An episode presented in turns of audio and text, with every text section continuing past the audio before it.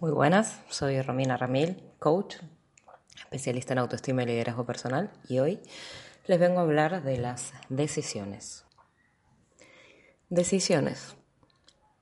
Esos monstruos gigantes que muchas veces no enfrentamos y sin embargo cargamos en nuestros hombros por no concluir.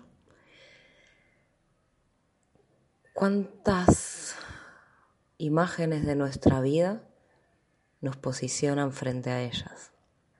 Cuántos pensamientos nos hacen imaginar el momento en que las tomamos.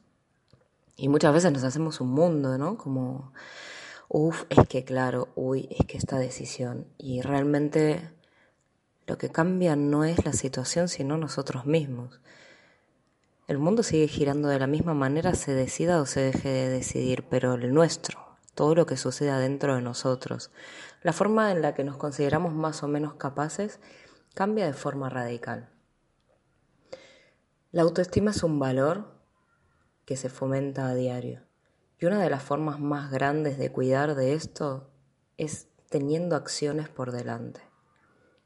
Gastamos sin darnos cuenta de forma automática porque casi nunca tenemos tiempo para nosotros, muchísima energía en alimentar decisiones que no se toman.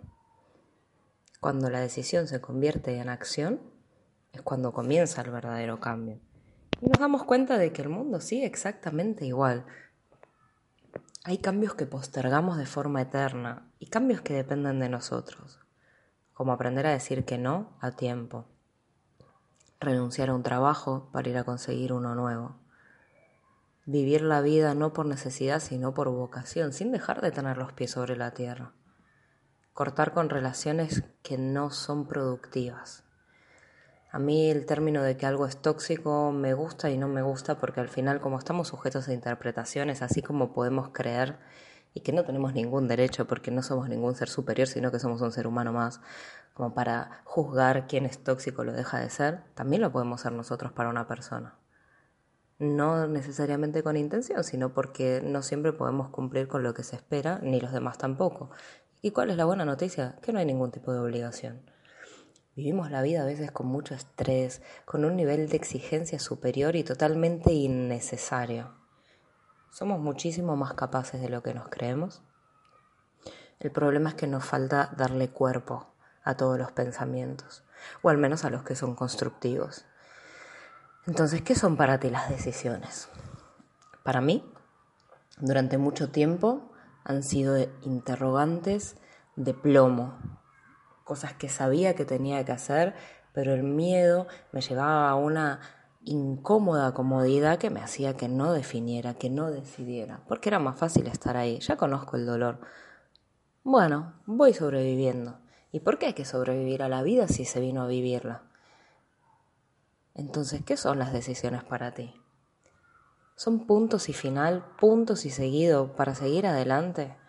¿O son eternos interrogantes que te estás cargando a la espalda? Confundimos muchas veces la ilusión que nos invita al cambio con miedo. Y nuestro cerebro, que es muy, muy, muy obediente, se queda con eso. Dice, ah, ok, tengo miedo, entonces me programo para el miedo. En cambio, si transformamos la concepción de ese miedo en ilusión, somos un motor que solo puede avanzar hacia adelante. Y aprendemos a valorar la vida desde otro prisma, con otro concepto, porque por fin nos damos cuenta lo que siempre digo, que somos libres y que toda la responsabilidad recae en nosotros. Y así como te lo digo como un enunciado afirmativo, tú puedes estar pensando, oh, pero toda la responsabilidad cae en mí. sí, quiérete un poco, valora todo lo que eres capaz de construir y sal a la vida a vivirla. Las decisiones son pesos de encima que nos quitamos y nada mejor que sentirse ligero y sentirse libre. Transforma el miedo en ilusión. Eso no quiere decir que no dejes de estar alerta, que no dejes de pensar en consecuencias dependiendo de la decisión que tengas que tomar. Pero en serio, no es para tanto. Casi siempre nuestras decisiones no están acompañadas solo de lo que nosotros sentimos, sino de cargarnos con el peso de el eterno e insoportable que dirán. Y no, no eres tan importante para el resto del mundo como para que tengas que condicionar una decisión según lo que piense la gente. Cada persona está ahí viviendo su vida y aunque puedan ponerte un foco de atención, es temporal. El mundo seguirá girando a pesar de todo. Piensa día a día cuántas noticias dramáticas, fatídicas, sorprendentes y vamos a ponerle el adjetivo que sea, cuántas noticias de estas aparecen en la televisión y las sentimos como la noticia definitiva. Ahora solo vamos a hablar de esto. Y sin embargo la siguiente noticia eclipsa la anterior. En la vida es igual. Y en el peor de los casos, si cuando tú tomas una decisión que es por y para tu bien, hay gente que no te apoya o gente que va en contra de ti, bienvenida esa decisión a modo de filtro que te hace quedarte con lo que de verdad vale la pena. Basta de cargar con pesos que no nos representan y que no necesitamos. Seamos responsables de verdad. Dejemos de señalar con el dedo índice hacia afuera y activémoslo hacia adentro, como si en nuestra alma hubiese un botón de start y empezar a ejecutar. Al final, si uno no prueba, nunca puede saber cuál es el resultado y entenderlo como tal. ¿Qué pasa? Que la gente piensa, uy, ¿y si decido y no sale como quiero? Pues mira qué guay, pues tienes un montón de oportunidades más para que sí. O programa tu cabeza para cambiar de plan. Si nosotros somos capaces de honrar nuestras capacidades, valga la redundancia, no hay nada que se anteponga a nosotros.